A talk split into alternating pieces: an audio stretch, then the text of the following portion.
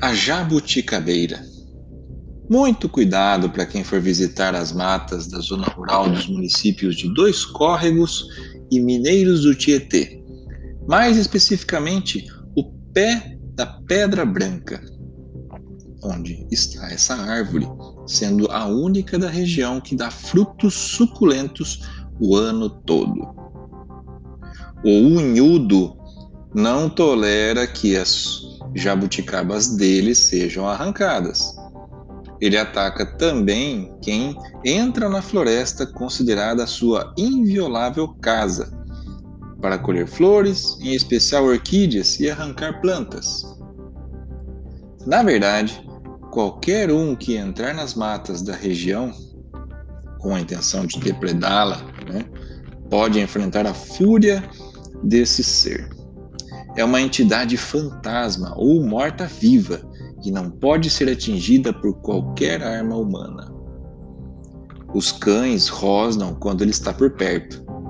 O seu grito é assustador, assim como o seu sussurro ao pé do ouvido, alertando para não tocar na sua árvore de estimação ou entrar na gruta onde se abriga. Usa roupas maltrapilhas e imundas cabelos compridos e grisalhos, chapéu de palha e, claro, unhas muito compridas, curvadas e sujas. Um tapa seu pode fazer um homem forte ser arremessado do outro lado do rio Tietê, deixando-o desacordado por muito tempo.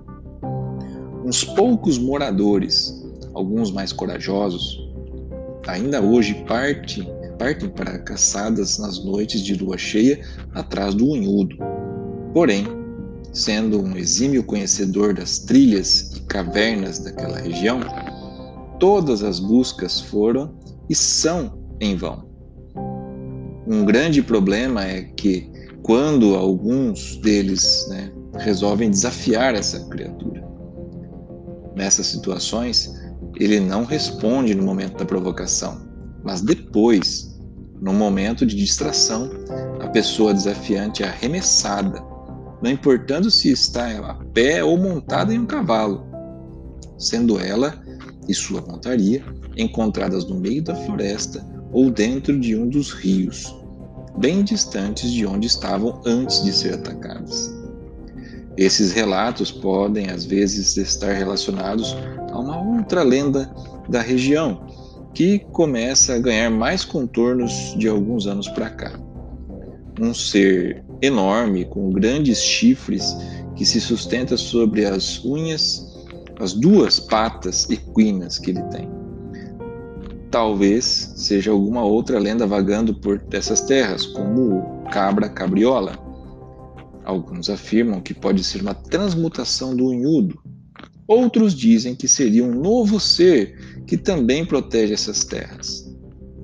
Quem sabe numa outra, né, um outro episódio a gente não fale sobre essa nova criatura, ou pode ser que alguém tope por ela, com ela por aí, em uma estrada deserta, numa noite de lua cheia, não é verdade?